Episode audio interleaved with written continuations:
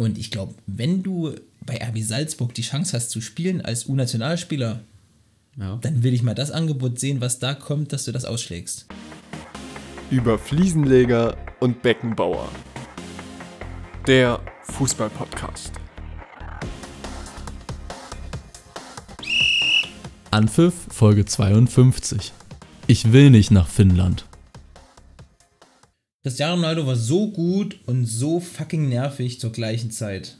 Jetzt ist er wahrscheinlich nicht mehr so gut, aber er ist wahrscheinlich immer noch genauso nervig. Wayne Rooney über seinen ehemaligen Mitspieler Cristiano Ronaldo. Ähm, und neben mir sitzt einer, der ist nicht so gut wie Ronaldo, dafür auch nicht so nervig wie Ronaldo. Lasse. Hallo, Grüße. Ja. Also wie, wie geht's?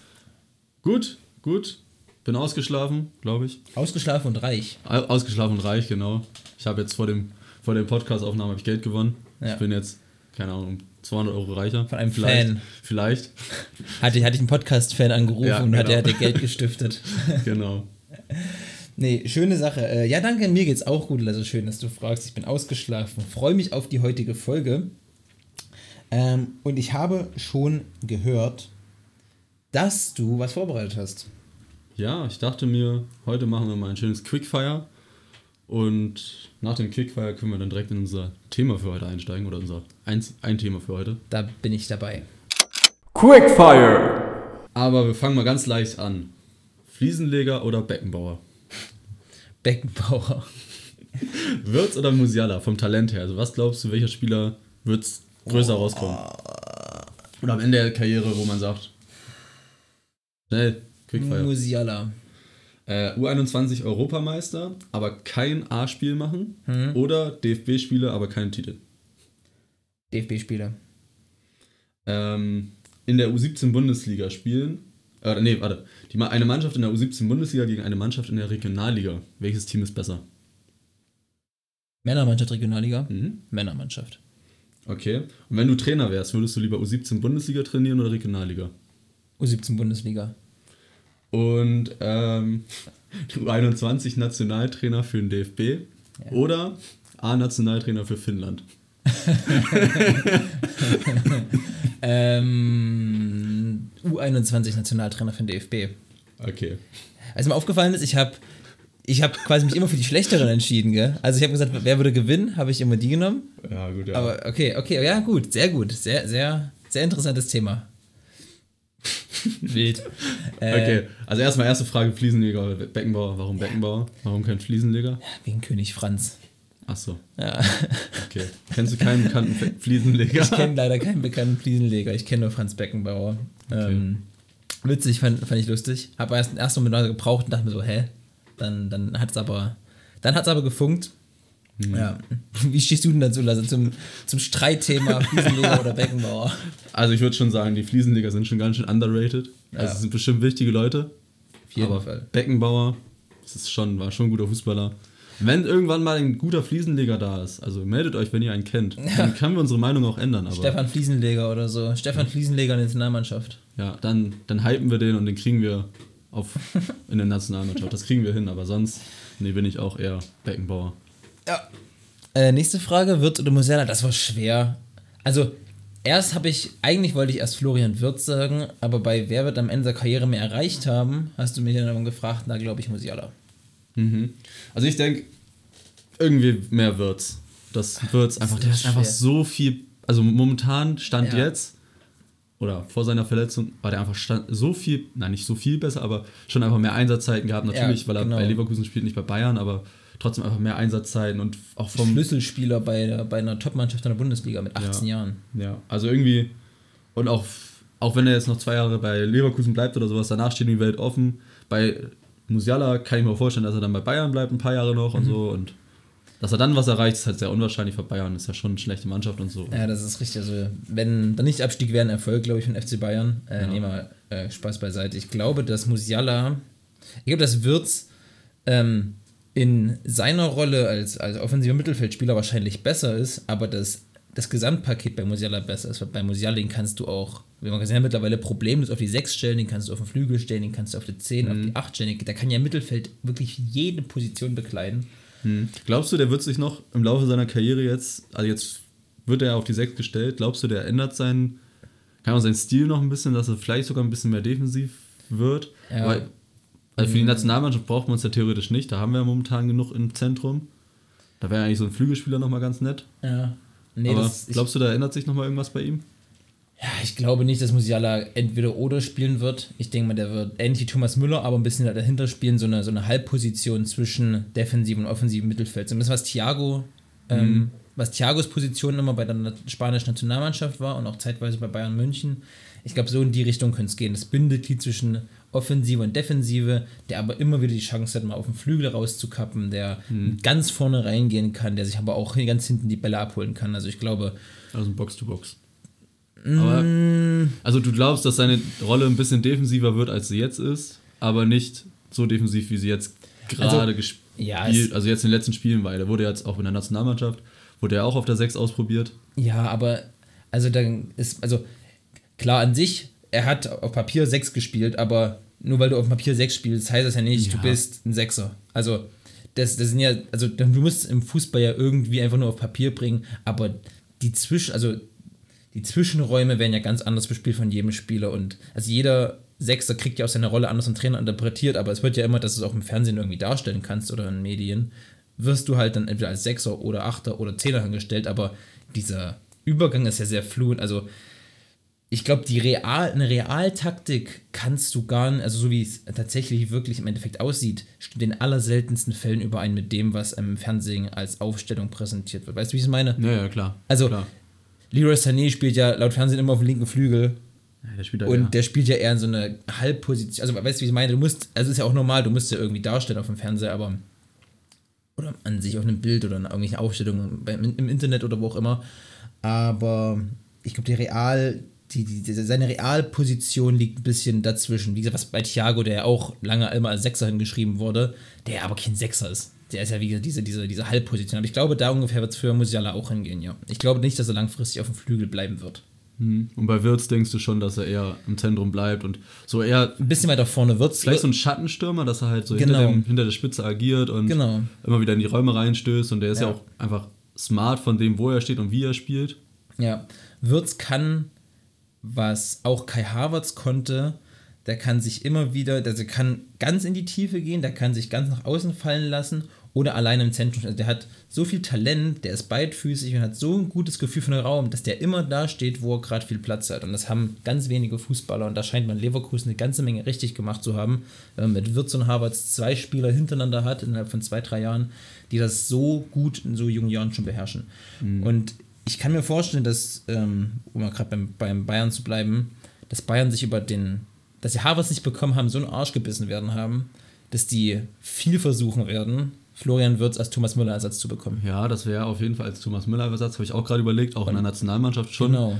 cool. Weil Aber das glaubst ist diese du- Position zwischen Stürmer Ja. und Zehner. Und dann kann ich mir vorstellen, dass Musiala und Wirtz in der Nationalmannschaft und in der, äh, bei Bayern München eine Achse, eine Achse bilden können. Das stimmt. Aber glaubst du wirklich, dass Bayern sich den holt? Weil irgendwie in letzter Zeit gehen die ja schon ziemlich Sparkurs ein und Wirtz wird schon um die 100 Millionen kosten. Ich glaube nicht, dass der innerhalb, in- innerhalb des nächsten Jahres Na, der wird, wechselt. 2023 ist ja so deren Plan oder vier, Ja. zwei, ich glaube 23 ist deren Plan. Ja, und bis dahin ändert sich nochmal alles. Lass mal Bayern dieses Jahr die Champions League bis ins Halbfinale kommen, was jetzt mit der Auslosung nicht so schlecht aussieht. Vielleicht gewinnen sie es nochmal. Also da ändert sich noch alles dreimal, dann vielleicht Ja, aber trotzdem wollen sie einen Sparkurs machen. Also die gehen ja schon sehr Sparkurs ein. Jetzt die ganzen Spielerverträge, die nicht verlängert werden oder wo man immer hört, dass sie halt, keine Ahnung, Christensen, Ginter und sowas alles nicht holen, weil die Verträge zu teuer sind. Hm. Was dann ja auch natürlich sein kann. Ich meine, die werden schon irgendwie schlau handeln. Ja, ich glaube, das ist, habe ich glaube ich auch im Podcast irgendwann schon mal gesagt, dass man, man denkt immer, man denkt von außen immer zu sehr in, in vielleicht FIFA oder Manager, also irgendein Managerspielgedanken, so einfach, okay, Geld ist da, Geld kann ich investieren, den Spieler muss ich verlängern, weil der kann das und das auf dem Papier. Aber da hängt ja immer noch so viel mehr dran und ich glaube, auch wenn Bratzo das oft abgesprochen wird und Oli Kahn auch vielleicht noch nicht so lange dabei ist, Bayern München würde die nicht einstellen und Uli Hoeneß und Karl-Heinz Rummenigge, die das über 30 Jahre hinweg so gut gemacht haben, würden nicht die beiden Leute installieren, wenn die sich nicht hundertprozentig sicher wären, dass die das gut machen würden oder werden. Und ich glaube, die haben hinter allem, was da passiert, steckt ein Plan und ist eine Idee. Und ich mache mir gar nicht so viel Gedanken. Ich bin ist immer schnell dabei, auch sowas zu sagen wie, ja, warum holen sie denn jetzt nicht Rüdiger für nur 12 Millionen, ist doch ein Schnäppchen. Ja, aber da hängt ja noch so viel Ja, mehr klar. dran. Ähm, Ganz Also, Beratergebühren und genau, alles mögliche, was ah, hängt. Beratergebühren, Handgeld, dann was musst du dem Spieler versprechen, dass der überhaupt bei dir spielt? Der muss ja vielleicht sagen, okay, du bist der Abwehrchef, du bist immer Gesetze. Das kann Bayern einfach keinem Abwehrspieler versprechen, den sie nicht, also außer vielleicht einzeln auf der Welt, kann Bayern keinem Spieler versprechen, du wirst unser Abwehrchef. Und weder Matze Ginter noch Toni Rüdiger sind einer dieser Spieler. Weißt du, wie ich meine? Und deswegen, ich glaube, dass Bayern hat, Bayern hat einen Plan und Bayern weiß, was sie machen. Und ich bin da relativ entspannt, weil die Vergangenheit jedes Mal gezeigt hat, dass es im Endeffekt die Bayern doch gut hinbekommen haben, ähm, Spieler adäquat zu ersetzen, beziehungsweise dieses Verhältnis von Spieler zu Verein nicht zu weit zu belasten und dass es immer eine gute Lösung gefunden Ja. wurde. Ja, okay. Aber ich meine, die Bayern werden jetzt halt wieder nochmal wieder äh, ablösefreie Spieler verlieren. Ja. Tolisso sieht so aus, als wenn er jetzt auf. Also, ich bin da jetzt nicht so sehr drin, aber wird er auch so wahrscheinlich gehen. Und dann Süle ist ablösefrei gegangen, Alaba ablösefrei gegangen, Boateng. Und irgendwo muss dann ja auch, also da wird ja mehr Geld reinvestiert, als äh, bekommen wurde. Natürlich, die machen auch sehr viel Plus und irgendwas. Aber ja, wahrscheinlich, ich bin Ja. gespannt, wie es jetzt weitergeht in der Saison, also in der nächsten Ja. ein, zwei Jahren. Weil es muss ja auch irgendwo dann auch mal was nachkommen. Und Das ist ja, was die Bayern auch immer den Spielern sagen. Also verdiente Spieler beim FC Bayern wurde noch nie ein Stein in den Weg gelegt, wenn es darum geht, eine neue Herausforderung zu suchen. Und Bayern hätte wahrscheinlich Thiago, also Thiago haben sie, glaube ich, 25 Millionen an Liverpool verkauft, was natürlich, wenn du drüber nachdenkst, total hohl ist, weil das Mhm. an sich viel zu wenig Geld ist und du bei anderen Vereinen das Dreifache, Vierfache bezahlt hättest. Oder das Dreifache. Ja. Ähm, aber das spricht vielleicht auch ein bisschen für dieses familiäre FC Bayern. Du musst aber immer aufpassen, dass es dann nicht in eine finanzielle Notlage geht. Was ich aber nochmal, das können wir nicht einschätzen. Also Nee, wir lesen, was, wir sehen, was wir in Medien lesen und was irgendwelche Journalisten behaupten, aber wie es wirklich drauf aussieht, ich glaube nicht, dass Bayern sagen würde, okay, du bist ein verdienter Spieler, wir lassen dich gehen, dafür stürzen wir uns selber in finanziellen Ruin. Das würden sie nicht machen. Es ist immer noch ein Verein, der am Ende des Tages funktionieren muss und der auch finanziell, ja, auch finanziell funktionieren muss, ganz einfach Ja. das sportliche und auch immer finanzielle Ziele dürfen nicht äh, verfehlt werden. Das ist wichtig und gerade bei einem der größten Vereine der Welt, wo ich die Bayern jetzt mal reinzähle, ähm, Knapp. ist das knapp, ist das immens, immens wichtig. So, Okay. Wirtz Musiala war mal, ja, ich, Mann, ich weiß es nicht. Ich glaube, vielseitiger ist Musiala, aber vielleicht in der Spitze besser könnte schon Wirtz sein. Weiß ich nicht. Schwierig. Schwierig. Ja, ich meine, die sind Aber alle, die sind beide 19, Was ich glaube Glück 19, haben wir denn 20. in Deutschland, dass wir diese beiden Talente haben, Ja. zu dem, was wir sonst noch haben. Ja, ja. Das ist doch absurd. Ich freue mich schon auf 20, 24, 26. Ja. Eher 26, glaube ich. Dann kicken die so richtig. Dann sind Kimmich auch noch, Goretzka noch im guten Alter. Ich glaube, 30 Ja. müssen die dann ungefähr sein. Dann halt Würz, Musiala. Und dann weiß man nicht, was bis, bis, bis weiß Koko bis dahin kommt, was noch Ha, du nachkommt. hast noch einen Kai Havertz, einen Ja. Timo Werner, einen David Raum, Karim Adiemi. Das kann auch- so viel. Und Nico Schlotterbeck. Ja, und es kann, wie gesagt, noch so viel nachkommen. Wir wissen ja nicht, was jetzt mit den 15-Jährigen ist, mit den Ja. 14-Jährigen, die jetzt noch rumlaufen. Die bis dahin 20, 21 Jahre alt sind. Also Ja. um den deutschen Fußball müssen wir uns, glaube ich, nicht so besonders Auch wenn man immer Sorgen wieder aus den machen. Medien hört. Das ist Ja. natürlich so. U21, keine Ahnung, dass da nicht viel läuft. Apropos U21. Wir kommen mal weiter zur dritten Frage, die ich hatte. Ja. U1 Du wärst lieber, nee, warte, du wirst lieber DFB-Spiele machen als U21 Europameister und danach keine A-Spiele. Ja, also ich würde lieber für, ähm, für die Nationalmannschaft spielen, als in der U21 einen Titel zu gewinnen. Und auch wenn es nur, sagen wir mal, fünf Spiele sind für die A-Mannschaft Nee, dann würde ich. oder eine EM, aber du gewinnst halt dann die EM nicht. Oh, schwierig. Also es ist ja unwahrscheinlich, dass du nur ein Turnier, einfach nur ein Turnier spielst, aber, das ich, aber, kommt, ich, aber ich kommt weiß. vor. Ich meine, Erik Durm hat auch nur ein Turnier gespielt und danach war er dann. Ja, stimmt, also lieber eine Also Erik, also lieber eine Erik Dorm-Karriere. Also spiele ich bei der EM dann auch oder bin ich so. Kann es meinetwegen Stamm- Stammspieler sein. Nee, dann wäre ich lieber Stammspieler bei einer. Ah, schwierig. Nee, ich glaube, ich würde lieber ab und zu A-Nationalmannschaft spielen, als in der U21 einen Titel zu gewinnen. Hm. Ich glaube, das ist, das ist nochmal ein anderer Stellenwert, wenn du Ja. als A-Spieler, als A-Nationalspieler dein Land vertrittst. Also nicht A-Junioren, sondern erste Mannschaft, ja. Dein, dein Land vertrittst und dann neben den Granten deines Landes ähm, auf dem Fußballplatz stehst, das ist schon ziemlich, ziemlich geil, glaube ich. Das glaube ich auch. Also es ist schon Und du? einfach. Ich glaube auch, ich würde lieber DFB-Spiele machen, auch wenn es vielleicht nur 6, 7, 8 sind oder so. Mhm. Aber am Ende steht das dann halt in deiner Vita drin und das ist irgendwie noch mehr, Ja, äh, noch cooler als dann am Ende den U21-Titel zu gewinnen. ja. Auch wenn U21-Titel trotzdem noch cool ist. Hammer. Auch Hammer. Ich meine, für dein Land zu spielen, obwohl du so jung bist, ist halt nochmal, glaube ich, auch sehr besonders. Ja. Auch für die Leute, die halt in der U16 und sowas da spielen, auch wenn die keine große Aufmerksamkeit haben. Aber für die ist es halt irgendwie am Ende, so auch wenn das jetzt, keine Ahnung, wenn die danach Drittligaspieler werden, ist dann für die vielleicht nochmal was anderes, als Weil wenn du immer die Erinnerung hast, hier, Ja. du warst mit dem und dem Spieler in der U-Nationalmannschaft Ja. und hast eine geile Zeit gehabt. Ich glaube, dass da das Teamgefüge und die Teamchemie, weil das eben alles noch junge Kerle sind, die eh noch so ja, in, in, in ihrer Jugend sind und Ende, Ende Teenageralter, ähm, da ist noch eine ganz andere Gruppen, Gruppengefühl, ein anderes Gemeinschaftsgefühl als in der A-Nationalmannschaft, wo ja jeder schon, oder zumindest vielleicht schon viele Weltklasse-Spieler sind. Der eine spielt in London, der nächste in München, der dritte in Madrid und der vierte in Paris oder so. Dann hat eh jeder seine eigenen, mit sich selber so viel zu tun. Und in der U-Nationalmannschaft bist du ja noch wirklich im Anfang deiner Karriere. Und das dann zu erleben, ist wahrscheinlich auch richtig, richtig gut. Ja, auf jeden Fall. Okay, dann war die nächste Frage, wenn du einen U17-Bundesligisten gegen einen Regionalligisten gegeneinander spielen lässt, dann meintest du, dass die Regionalliga. Regionalligamannschaft gewinnt, ne? Ist ja wahrscheinlich wegen deinem physischen, Ja, ich glaube auch, weil Regionalligamannschaften heute sind ja. physisch und konditionell so gut ausgebildet, dass die auch rein vom, vom körperlichen dritte, zweite Liga spielen könnten. Hm.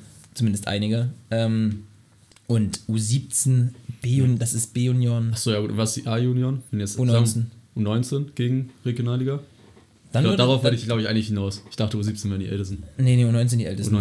Dann, also dann würde ich sagen, U19 gew- Dann wird es schwierig, aber ich würde sagen, U19 gewinnt doch. Ich weil meine, die einfach, U19, weil das die- sind auch wirklich gute Fußballer. Ja, und die kommen ja meistens, also entweder die kommen dann in die Bundesliga rein oder, glaube ich, schlechteste, was passieren kann für einen U19-Bundesligaspieler, ist eigentlich schon Regionalliga, was dann so Weil Meistens jedenfalls. Also die meisten kommen ja dann den Schritt in die Regionalliga den, rein. Ja, von den guten Vereinen schon, das ist richtig. Ja, also das wenn du jetzt, keine Ahnung, U19 Bundesliga für Bremen oder für HSV spielst, die ja, auch eine Mannschaft in der Regionalliga Ja, hast, ist ja der nächste Schritt dann in der Regionalliga rein, ne? Ja.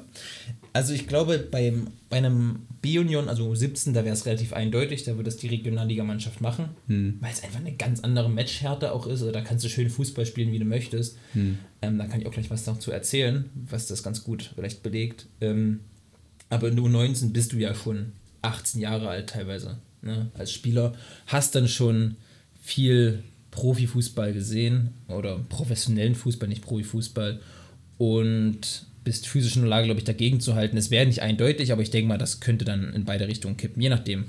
Ja. So, und jetzt ganz kurz, wo wir gerade dabei waren. Äh, Ich bin ja tatsächlich Trainer einer B-Union-Mannschaft und wir haben letzte Woche Mittwoch ein Testspiel gehabt. Das haben wir im Sächsischen Fußballverband versprochen, gegen die aktuellen Anwärter auf die UEFA B-Lizenz Trainer, auf die Trainerscheine. Das heißt, wir hatten ein Testspiel einfach gegen so einen bunt gemischten Haufen. Da waren 20-Jährige dabei, da waren aber auch 50-Jährige dabei. Ja. Und du hast gemerkt, also unsere Jungs waren die viel besseren Fußballer. Die konnten mit dem Ball alles. Ne? Also die konnten Bälle dahin schießen, da konnten die Alten nicht mehr hingucken. Trotzdem haben wir das verloren, weil einfach du gewinnst keinen Zweikampf, wenn du 1,65 Meter groß bist und 60 Kilo wiegst gegen einen, der einfach 1,90 ist und 90 Ja, aber Kilo wiegt. Da, gewinnst, da kannst du gut sein, wie du willst. Wenn du einen Zweikampf auf den drauf rennst, da prallst du einfach ab. Das geht nicht. Hm. Und der Schiedsrichter pfeift dann auch nicht alles als faul. War, es war ja auch keine Foul. Wenn du einfach, Ja, ja, einfach hinstellst, dann prallst du halt ab wie eine Betonmauer. Ja. Und das hat man gesehen. Also, natürlich sind die fußballerisch uns nicht gewachsen gewesen, aber trotzdem waren die. Also waren auch A motivierter, weil für die, die werden ja bewertet quasi. Du musst ja eine Spielfähigkeit vorweisen, wenn du deine B-Lizenz machst. Hm. Aber einfach von der, von der physischen Überlegenheit war das relativ, relativ eindeutig. Ja. Hm. So, nächste Frage. Nächste Frage: U21 Nationaltrainer oder A-Nationaltrainer für Finnland? Ich habe einfach irgendwann einfach für die A-Nationalmannschaft irgendein Land genommen, was nicht Ja. wirklich relevant ist für irgendeinen Titel oder sowas, weil ich dachte, dann ist die Entscheidung nicht ganz so einfach, weil wenn ich jetzt gesagt hätte, keine A-Nationalmannschaft für Belgien oder sowas, dann wäre Ja. es ja wahrscheinlich Belgien geworden. Ja. Aber dachte ich mir, komm, U21 Nationalmannschaft für den DFB. Dann würde ich auf jeden Fall im DFB arbeiten wollen. Ich glaube, im DFB arbeiten kann der viele Türen öffnen. Auf jeden Fall. Ähm, also ohne es zu wissen, glaube ich auch, dass es da, dass da viel unter der Hand geht und viel gemauschelt wird und viel, da ist viel, Hm. wer kennt wen und wer kennt wen wie gut und wer hat da mal eine, Kon Ja, eine also Beziehung wenn man wohin. sieht, wenn man sieht, welche Sp- Nationaltrainer es gibt in den U-Mannschaften, das sind halt manche, manchmal einfach Spieler, die halt gut waren, Genau. aber von denen man als Trainer noch nie gehört hat. Eben. Und die sind halt dann irgendwann Nationaltrainer da geworden. Ja. Und Das ist Ähm, halt sehr wahrscheinlich viel Vitamin B, was halt auch im Fußball einfach wichtig ist. Vitamin. Hm. Gut. Ja, kann, glaub, bin, ich, bin ich überzeugt von. Ich weiß es nicht, aber ich, ich kann es mir gut vorstellen, sagen wir es mal so. Ähm, nee, und deswegen würde ich trotzdem lieber da sein, weil dann hast du deinen Platz, kennst deine Leute. Und ich bin auch ehrlich, ich will nicht in Finnland sein. Nee, das, das glaube ich auch nicht. Ich auch nicht. Also die einzigen Stellen, für die ich jetzt eine U21, also wenn, ich, wenn du mich heute fragen würdest, Ja. die, Ich meine, Wäre die die ein- vor, die einzige äh, Stefan Kunze, der ist jetzt Türkei-Trainer. Ja. Wäre das eine Stelle gewesen, für die du gesagt hättest, ich gehe weg vom U21 Nationalmannschaft, bin gerade Europameister geworden, das zweite Mal mit denen. ja, Und dann zur Türkei. Ja. Das wäre eine Stelle gewesen, wo du auch gesagt hättest. Ja, auf mach jeden ich. Fall. Weil, weil was, was will Stefan Kunz jetzt, Ja, noch, ja, jetzt noch machen? Aber wenn du mich heute, also ich, ich heute, ne, mit wenn 24 Jahren, wenn mich heute einer fragt, willst du lieber Nationaltrainer der Türkei werden oder U21 Nationaltrainer? Da könnte ich aber 100 Prozent, da würde ich alles, ich würde alles eher machen. Also, nee, anders. Also ich würde U21-Trainer eher machen als alles andere, so rum. Ah, okay. Also, ich würde nicht mal deutschen Nationaltrainer machen, glaube ich. Ja, okay, weil es auch ist ja auch sehr Ja, hoch also, alles. Ist ne? natürlich, also natürlich total gesponnen, weil ich glaube nicht, dass ich jetzt in den nächsten Stunden einen Anruf erhalten werde. Ähm, Aber wir warten mal ab. Wir warten mal ab. Ich habe schon mal angefragt. Hast du mal mich schon mal beworben? Ähm, nee, das, ich weiß nicht. Ich würde, glaube ich, lieber in einem, in einem leistungsbezogenen U-Nationalmannschaft oder irgendeinem, irgendeinem Nachwuchsleistungszentrum Mhm. arbeiten, jetzt, weil mir das, glaube ich, im Moment viel hilft und ich erstmal in diesen ganzen Kosmos reinkommen muss. Und da Ja. macht es keinen Sinn, wenn ich mich jetzt irgendwie als A-Nationaltrainer vor irgendwelche Kameras setzen muss. ja, ich, ich meine, stell dir auch vor, du bist A-Nationalmannschaft-Trainer von einer, nehmen wir jetzt mal die Türkei. Ja. Du musst dir dann ja auch, du kannst dir ja nicht einfach Bundesligaspiele angucken, du musst dir auch dann so türkische Spiele angucken, musst dir alles Mögliche angucken, weil du die Spieler ja scouten musst Du irgendwo. musst das alles organisieren. und du das, das, das, alles zu machen und so. Ich meine, in der U21 bist du ja auch eher mehr drinne und in der Mhm. Bundesliga bist du ja mehr drin. Das spielen ja auch viele Spieler oder in der zweiten Bundesliga. Ja. Und jetzt von der türkischen Nationalmannschaft, da. Kenne ich nicht übermäßig Also viel. du kannst ja nicht nur die ganz guten angucken, die jetzt keine Premier League spielen in der Bundesliga, du musst ja dann auch dann mal die Mannschaft, Leute angucken, die auch vielleicht Potenzial haben für die Mannschaft und Ja. jetzt gerade in der türkischen zweiten Liga rumspielen Ja, und ja, alles Mögliche. Nee, Das also ich glaube, da hängt so viel dran, dass das äh, traue ich, würde ich mir gar nicht zutrauen wollen. Äh, deswegen, falls sich ein Nachwuchsleistungszentrum sagt, hier, den brauchen wir, ich bin dabei. Genau. So, So, bin jetzt aber im Moment, im, Moment, im. Moment noch sehr glücklich mit meiner, meiner Trainerstelle, muss ich auch sagen. Das glaube ich. Mir Und jetzt kommen wir zum Thema. Ja. Ich habe mir überlegt, wir reden ein wenig über die U21-Nationalmannschaft und darüber, dass ja in dem aktuellen Kader von der U21-Nationalmannschaft kein Spieler von Bayern ist, kein Spieler von Dortmund. Ich glaube, keiner von RB, keiner von, äh, also von den Top 3 Mannschaften, ich glaube Leverkusen auch nicht, Top 4 Mannschaften, auf jeden Fall nicht dabei. Und glaubst du, dass es ein Vorteil ist, dass die ganzen Spieler, die halt jetzt, keine Ahnung, die spielen zweite Bundesliga, erste Bundesliga bei den schlechteren Vereinen oder also nicht bei den Top-Top-Vereinen, ob das ein Vorteil für die U21 ist oder eher ein Nachteil.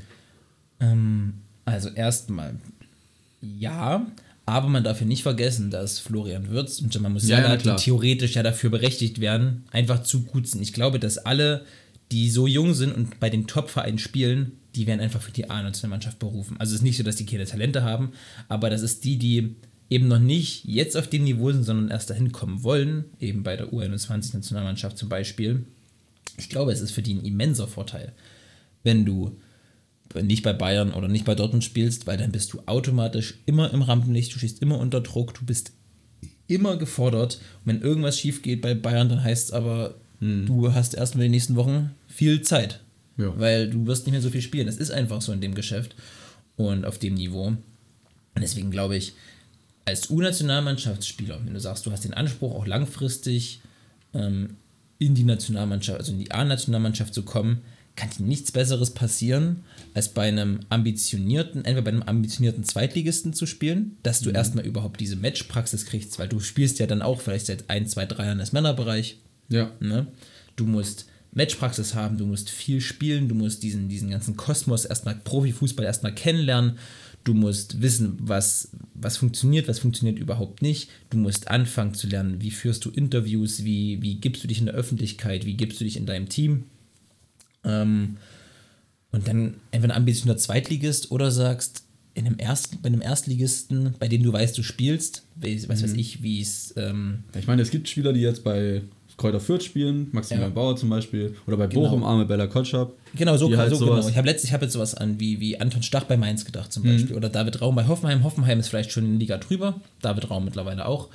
Ähm, aber das sind so diese Vereine. Aber ich, man muss auch überlegen, guck mal, zum Beispiel Anton Raum, der kommt ja jetzt aus der zweiten Liga, David der hat Raum. Mhm. vorher, David Raum, der kommt ja aus der zweiten Liga, hat bei Kräuter Fürth gespielt, hat da viel gespielt, sich Mhm. in der U21-Nationalmannschaft empfohlen. Und ich glaube auch durch seine Leistung in der U-Mannschaft ist er dann halt auch in die, für Hoffenheim interessant geworden. Genau. Also es ist ja dann so ein Weg, der sich dann halt für die Genau. ganz gut ähm, nochmal zeigt. Ja, deswegen zweite Liga kann ein Sprungbrett für ganz viele sein. Der HSV Mhm. macht es im Moment gut vor, ähm, hat viele gute junge Spieler und endlich mal eine Mannschaft, nicht nur elf Einzelspieler, die was gewinnen wollen. Ähm, und was ich auch nicht schlecht finde, ist der Weg, den zum Beispiel Niklas Dorsch geht, den Karim Adeyemi geht, nämlich Ja. früh den Schritt ins Ausland wagen, aber es nicht nach Brasilien oder England oder was weiß ich wohin, Sondern sondern ins, ins Deutsche Umland. ins deutsche Umland, Belgien, Österreich, die Schweiz, Ja. Niederlande, das sind alles Ligen, wo man weiß, die setzen auf junge Spieler, die setzen auf attraktiven Fußball. Und ich glaube, wenn du bei RB Salzburg die Chance hast zu spielen als U-Nationalspieler, Ja. dann will ich mal das Angebot sehen, was da kommt, dass du das ausschlägst. ja, auf jeden Fall. Also RB Salzburg ist, glaube ich, das, das ist für einen Jugendspieler, der ambitioniert ist, das, das ist die perfekte Mannschaft, weil perfekte Liga, perfekte Mannschaft. ja, weil du bist mit Abstand das beste Team der Liga. Das heißt, du gewöhnst dich an Titel zu gewinnen oder, du, oder zumindest an, an darauf Druck zu haben, dass du abliefern musst. Aber wenn nicht, dann reißt dir auch keiner den Kopf runter. Ja. Du kannst früh europäische Erfahrungen sammeln, du kannst früh in einem sehr professionell geführten Verein arbeiten oder spielen. Ähm, und du spielst mit ganz vielen anderen, die auch ambitioniert sind. Das heißt, dieser Konkurrenzkampf ist unglaublich hoch. Wenn du jetzt, wenn jetzt Florian Wirz bei, weiß der ich, im, im Hallischen FC spielt, also dann wäre er natürlich der beste Spieler. Und egal was der macht, der würde immer spielen, immer spielen. Der hat hier überhaupt gar keinen Druck mehr. Nee, das stimmt. Und bei Bayer Leverkusen, wenn da um dich rum noch ein Musa Diaby steht und wenn da noch ein Amiri, dem hier bei. Amiri, dem hier bei, was weiß ich, wer steht, ähm, Paulinho, dann musst du liefern. Ja. Und dann musst du immer liefern, dann musst du alles dafür tun. Dann kannst du nicht sagen, okay, ich mache einen Schritt weniger, dann musst du noch zwei Schritte mehr gehen. Und das ist, glaube ich, sehr gut. Bei Bayern München ist es dann wieder zu gefährlich wahrscheinlich oder bei Barcelona, Real Madrid, Borussia Dortmund. Weil Mhm. da ist es dann, weil da spielst du dann nicht mehr gegen Amiri, da spielst du dann gegen Sané. Und, Das sieht man jetzt ja und auch bei Mukoko zum Beispiel. Genau, Yusufa Mukoko ist ein sehr gutes Beispiel. Ja, Hat jetzt, hat jetzt halt einen Haaland vor sich, der Ja. halt einfach Haaland ist. Und Mukoko kriegt halt seine Einsatzzeiten nicht. Und jetzt hört man ja öfter mal aus Dortmund auch, dass er halt überlegt zu wechseln. Ja. So was ich, also ich muss sagen, ich verstehe nicht, warum er jetzt unbedingt wechseln will. Ich meine, der Junge ist 17 Jahre alt, dass er jetzt noch keine Spielzeiten hat. Ich weiß nicht, was der erwartet. Also ob Ja. der unbedingt 80 Spiele die Saison machen will, wie, ein- wie ein Petri letztes Jahr. Ja. Ich meine, der ist ja auch immer verletzt, also irgendwas kann der ja auch nicht ganz richtig sein, weil er einfach die ganze, die Physis, glaube ich, noch nicht hat. Aber trotzdem ist halt schon krass, wie wenig, also der spielt ja nicht viel, aber wenn er spielt, spielt er gut. Ja. Aber ich glaube, was ich auch schon überlegt habe, es wäre vielleicht ein guter Schritt für ihn, nochmal sich ausleihen zu lassen. Genau, einen Schritt, zurück. Ein, zwei Schritte zurück in so einen Zweitligaverein. Ich Oder meine, halt- der kommt, der kommt vom, vom FC St. Pauli. ja, sowas. Warum nicht nochmal einen Schritt zurück zum FC St. Pauli machen? Wenn die jetzt aufsteigen, für die in der ersten Liga spielen, Dann weiß ich gar nicht. Ich würde sagen, Ja. Zweitliga, Zweitliga St. Pauli, das Beste, was dem passieren kann. Dann kann der, kann der da unten viel spielen, kann vielleicht zu einem der besten Spieler ist der er dafür nicht Liga vielleicht werden. zu gut schon? Nein, Sicher? ganz sicher. Wenn du mal guckst, was in der zweiten Liga rumrennt, also Zweite Liga ist einfach noch physisch, also viel physischer. Ja, dann glaube ich nicht, dass der da, dass der da 30 Tore schießt oder so. Kann ich mir nicht vorstellen. Dafür, dafür reicht nicht. Und dafür ist es auch die zweite Liga nicht, nicht schlecht genug, wenn man das so sagen kann. Ja. Ja. Aber es, also es, ist, es ist spannend und es gibt, glaube ich, nicht den einzig richtigen Weg. Es ist immer die Frage, wo kommst du her? Willst du vielleicht bald, also wenn du aus dem Münchner Raum kommst, Ja, willst du ja dann da willst du dann natürlich auch da bleiben oder wie Florian Wirtz bei Bayer Leverkusen. Also bei Bayer Leverkusen setzen sich nicht alle Talente durch. Lange nicht alle. Nee. Aber er will das halt machen, weil er kommt aus Köln, glaube ich, gell? Ja. Also er kommt ja von dem, von, von aus, aus, aus Ist ja aus der Köln-Jugend letzt, vorletztes Jahr Genau. dann nach Leverkusen gewechselt. und dann bekommst du das Angebot und wenn du dort spielst, sind da eben Leverkusen, Dortmund, Schalke die großen Vereine. Dortmund Mhm. hatten vielleicht nicht gewollt, wie auch immer. Und dann verstehe ich schon, dass er sagt, der will sich da um jeden Preis durchsetzen. Ähm, aber ich glaube, dass ein Karim Adiemi, der München, aus München kommt, sich da nicht durchgesetzt hat, dieser Schritt nach Salzburg sehr, sehr gut getan hat, weil du bist noch nah genug an der Heimat dran und kannst aber, wie gesagt, bei RB hast du viele Freiheiten und kannst dich an Titel gewöhnen, du kannst dich an Druck, an Erfolgsdruck gewöhnen und Mhm. sieht man, was es ihm bringt. Ne? Der ist mit, wie ist der, 19, äh, 20, 20? irgendwie sowas, ja. Ähm, einer der begehrtesten jungen Offensivspieler der Welt. ja. Ja, das stimmt. Und das hätte er vielleicht nicht geschafft, wäre, er- hätte er gesagt, er will auf Zwang bei Bayern München bleiben. Das stimmt. meine, das stimmt, siehe ja. Michael Cuisance, siehe, Jan, siehe mal Jan Fiete Ab. Also Jan Ja. Fiete Ab ist doch das Paradebeispiel. In Hamburg hat er, war nicht überragend, aber er hat gut funktioniert. Dann kommt der FC Bayern und da sagst du, alles klar, ich gehe zum FC Bayern und will mich da durchsetzen, was ja auch auf dem Papier nicht mal schlecht klang. Denkst hinter Ja. Robert Lewandowski, kannst Erfahrung sammeln, kriegst ab und zu Spielzeit, wenn der nicht kann, aber das ist ja nicht die Realität. Der hat zwei Spiele gespielt, die ersten beiden waren richtig kacke von Jan Fiete ab beim FC Bayern und dann heißt alles klar, viel Spaß in der zweiten Mannschaft. Und da hat er dann auch nicht mehr Und gespielt. da hat er auch nicht, weil es da ist ja dann auch wieder nicht gereicht. Genau, das ist so. Und das, das ist die große Gefahr, wenn du auf Zwang dich bei einem absoluten Top-Club zu früh durchsetzen willst. Geduld ist ein ganz wichtiges Thema für einen äh, ambitionierten U-Fußballer. Okay, jetzt andere Frage. Was glaubst du von den U-Spielern? Ja. Wer setzt sich langfristig auch durch? Genau, wir haben so eine kleine In- Liste, wer jetzt gerade aktuell, aktuell äh, nominiert ist. Ja. Also was glaubst du von den Spielern, die jetzt im U-Kader spielen, Hm. sich in der Nationalmannschaft und auch in der Bundesliga einfach so bei so einem Top-Club durchsetzen? Nenn mal ein, ein So. zwei vielleicht. Also ich glaube, dass, äh, wenn ich auf zwei runterbrechen müsste, würde ich sagen, äh, Jonathan Burkhardt Mhm. Ja von, von Mainz Name gewesen, 05, auf jeden Fall. den finde ich sehr gut und das ist, man will ja immer diese, mal wieder einen richtigen Stürmer und das ist wieder mal ein richtiger Stürmer, der ist schnell, der kann Ball festmachen, der ist beidfüßig und der schießt einfach. Der kriegt den Ball und rums aufs Tor, der schießt einfach. Ja. Äh, Und der zweite, da tue ich mich ein bisschen schwerer, aber ich habe den eher so ein bisschen für mich gefressen, äh, ist Angelo Stiller. Der Mhm. wird sich vielleicht, der wird vielleicht kein Welt, sorry, kein Weltklasse-Spieler mehr, aber ich glaube, der wird sich bei Hoffenheim so weit durchsetzen, dass es fürs internationale Geschäft reicht und der da Stammspieler sein wird. Wir haben noch Namen wie äh, Mhm. Ich hätte an Bella Kotschap noch. Arme gedacht. Bella Kotschap, Der genau. zeigt jetzt schon, mit 18 ist er, glaube ich, 18, 19, jetzt schon halt, wie wichtig der für Bochum Oh ja. sein kann. Spielt in der ersten Liga Stamm. Bochum ist jetzt, mittlerweile hat sich, haben sie sich ja auch, jetzt die Saison läuft ganz gut. Ja. Er ist Stammspieler da, die sind, was weiß ich, ich glaube, zwischen 10 und 14 irgendwo. Und ja, und der nächste Schritt wird auch irgendwann kommen. Also der ist auf jeden Fall ein Spieler, dem Ja. ich zutraue, dass er auch in der Nationalmannschaft sich durchsetzen kann. Auf jeden Fall. Da ist nur die Verletzung, weil der hat ja schon oft mit Verletzungen zu kämpfen gehabt. Das ist die einzige Sache, wo man Mhm. Das sagt. ist immer hm, das Problem. Aber das weißt du bei keinem Spieler. Ja, wahrscheinlich ja. Arme Bella Kotschap noch vor Angelo Stiller. aber gesagt, Angelo Stiller habe ich irgendwie einfach so. Ja. Finde ihn cool. Ich weiß nicht, warum. Ja, ich finde ihn auch cool. Und sonst, sonst habe ich noch an Tom Kraus gedacht. Irgendwie, Ehrlich. ja. Vom glaub, FC Nürnberg, gell? Von Nürnberg, ja. Ja. Der ist halt von Le Leipzig. Ehemaliger Leipziger. Nee, der ist ausgeliehen. Der, spielt, so. der ist ausgeliehen nach Nürnberg. So. Ich glaube, bis zwei, 23, glaube ich sogar, noch ein Jahr länger. Mhm. Ja, Da denke ich auch noch irgendwo, vielleicht kommt da noch was. Hat jetzt auch letzten Spiele gut gespielt.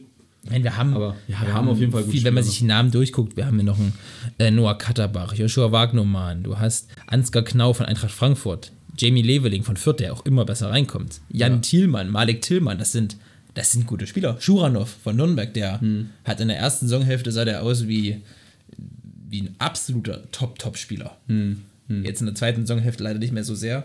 Ähm, aber Fall. wir müssen uns keine Gedanken machen. Es ist immer schwer zu sagen, wer setzt sich durch und wer wird hier das und das.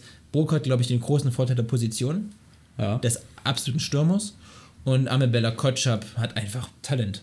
Ja. Und ich meine, der hat Physis, der hat Talent. Größe, Ja, der hat alles, alles- was ein Innenverteidiger braucht. Spielt gute Spieleröffnung, der ist beidfüßig. Das ist.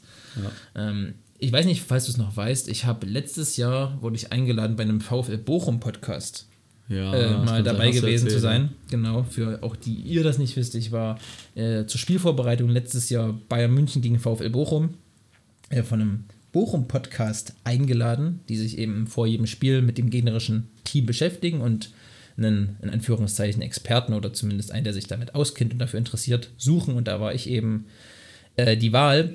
Und da habe ich mich mit dem auch ein bisschen außerhalb der, der Aufnahme ein bisschen unterhalten und eben auch über Amel Bella Kotschap. Und der geriet gleich ins Schwärmen. Also Mhm. für, den VfL Bochum ist Amel Bella Kotschap nach Leon Goretzka der next big Goretzka, thing. Ja. also dieser endlich wieder mal einer, der es bis ganz nach oben schaffen kann. Ja, glaube ich auch. Also bei dem weiß ich auch noch nicht, wo es endet. Ja, Sky is the limit, wenn Verletzungen nicht reinkicken. Ja, natürlich. Das ist jedes Mal das Problem. Das ist immer das Problem. Ich meine, wir wären auch, sind wir ehrlich, mittlerweile äh, A-Nationalspieler, wenn die Klar. Verletzungen nicht so früh reingekickt hätten. Klar, ich noch kein einziges Spiel in irgendeiner Fußballmannschaft gemacht. Noch nicht. Noch Warten nicht, wir genau. ab bis zum Sommer. Zur Noch Königsdorfer Traumelf. Aber dazu an späterer Stelle mehr. Ja. Ähm, sehr gutes Thema. Ich weiß nicht, hast du dazu noch irgendeine Nee.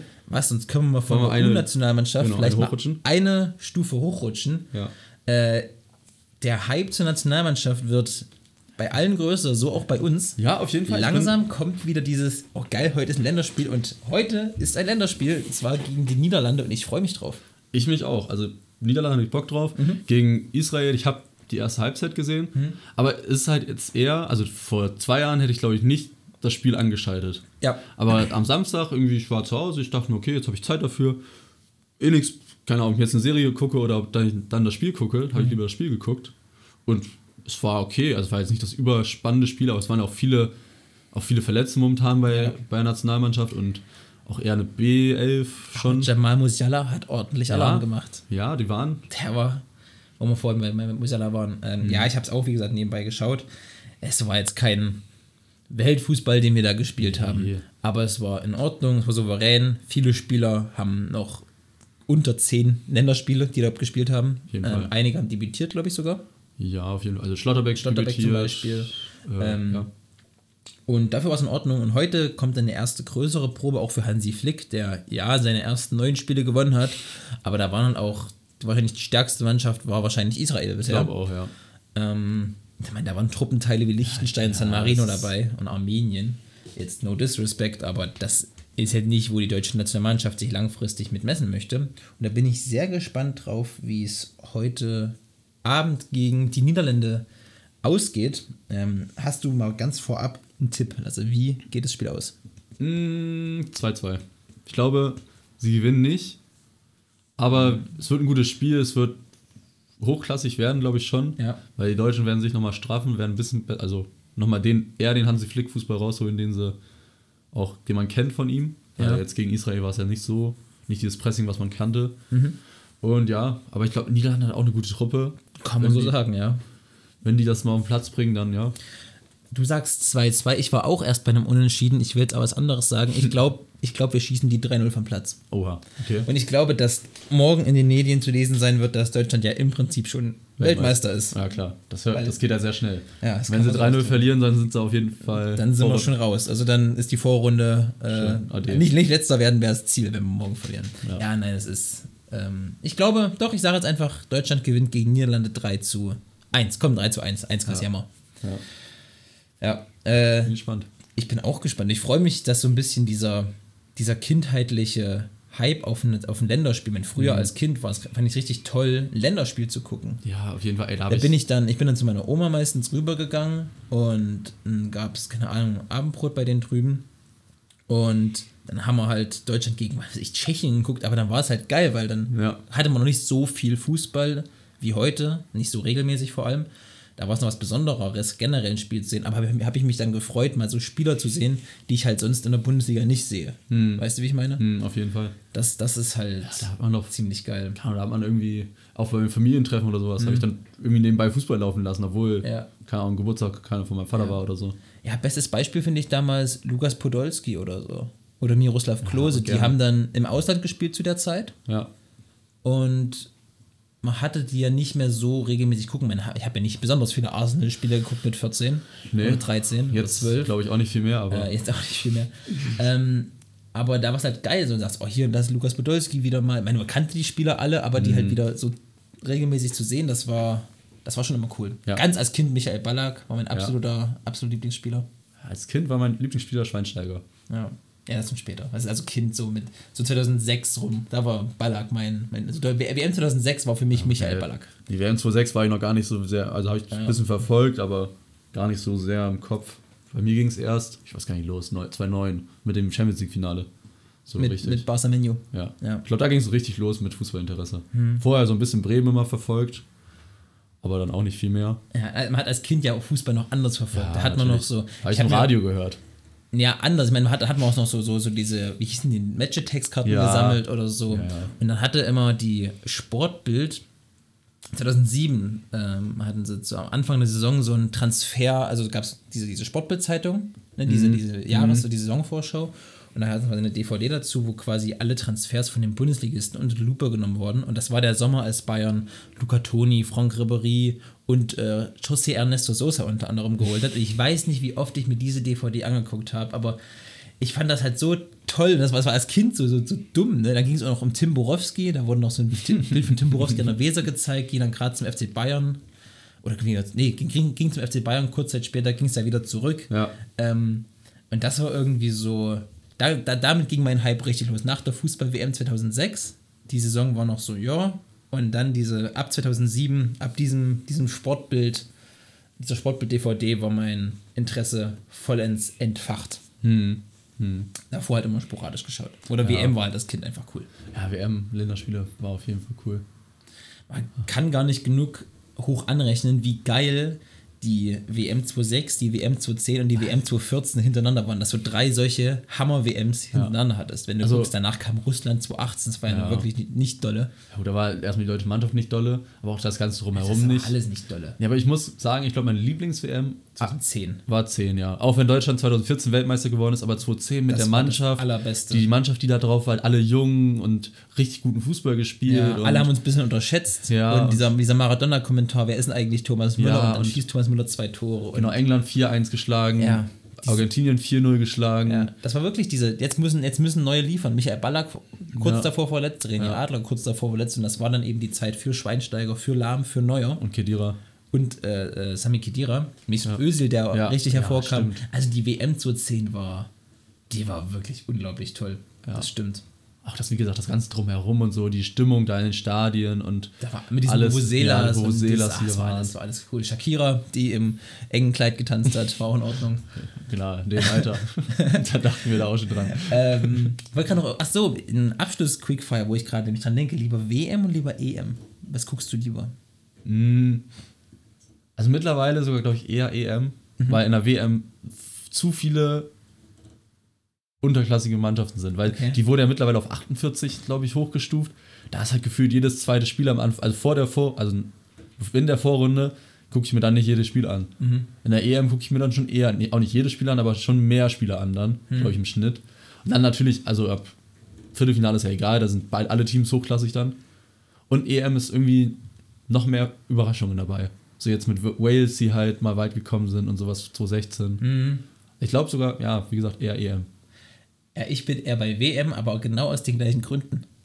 Also okay. ich finde WM insofern cooler, weil dann siehst du halt, also dann siehst man halt Venezuela. Also zu Ja. Wales kommt man irgendwie eher noch mal. Ja, okay. Oder die walisischen Spieler sieht man eher noch mal. Aber venezuelanische oder das siehst du so Venezuela und Kolumbien. Dann natürlich sind Brasilien, Argentinien dabei. ja, das, ja, klar. Dann sind solche Mannschaften, wo auch immer eine gut ist, so Nordkorea oder Japan, so eine ostasiatische Mannschaft ist meistens dabei, die Spaß macht. Die afrikanischen Mannschaften, die Elfenbeinküste, Ja, die die, auf einmal wieder hervorkommen, ja. weil auch die immer die meisten Stimmungen machen, muss man sagen. Also ich finde, die afrikanischen Fußballfans machen die geilste Stimmung in Stadien. Ja, immer. das stimmt. Das stimmt. Und das, das ist immer mein Grund, wo ich, ich EM, äh, WM ein bisschen cooler finde, wobei wahrscheinlich EM der sportlich wertvollere Wettbewerb ist.